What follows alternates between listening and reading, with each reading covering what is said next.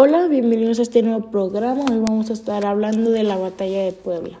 La batalla de Puebla fue un combate liberado, librado el 5 de mayo de, mil, de 1862 en las cercanías de la ciudad de Puebla, entre dos ejércitos de la República Mexicana, entre, entre los ejércitos de la República Mexicana, bajo el mando de Ignacio Zaragoza y del Segundo Imperio francés, dirigido por Charles Ferdinand Latrell, conde de Lorenzés.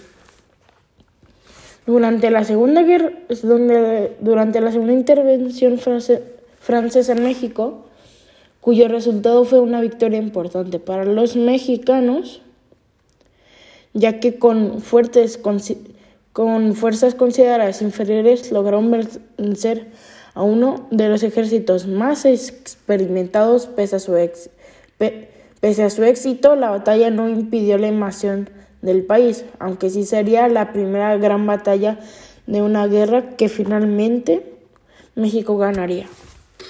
Los franceses regresarían al siguiente año, con lo que se libró la en una segunda batalla en Puebla en la que se enfrentaron 35 mil franceses, un montón, mucha gente, contra 29 mil mexicanos, que fue una defensa que duró durante 62 días.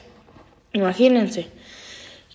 Y lograrían avanzar hasta Ciudad de México, lo que, lo que permitió establecer el Segundo Imperio Mexicano. Finalmente, Después de perder 11.000 hombres debido a la actividad guerrillera que nunca dejó de los franceses se retiraron incondicionalmente del país en el año 1867 por mandato del emperador Napoleón III. Ante la amenaza de, Prusia en Europa y la amenaza estadounidense eh, de invadirle si no se retiraba de México. Y bueno, eso ha sido todo sobre la batalla de Puebla. Espero que les hayan gustado y, nos, volveré, y nos veremos día mañana con más historia. Adiós.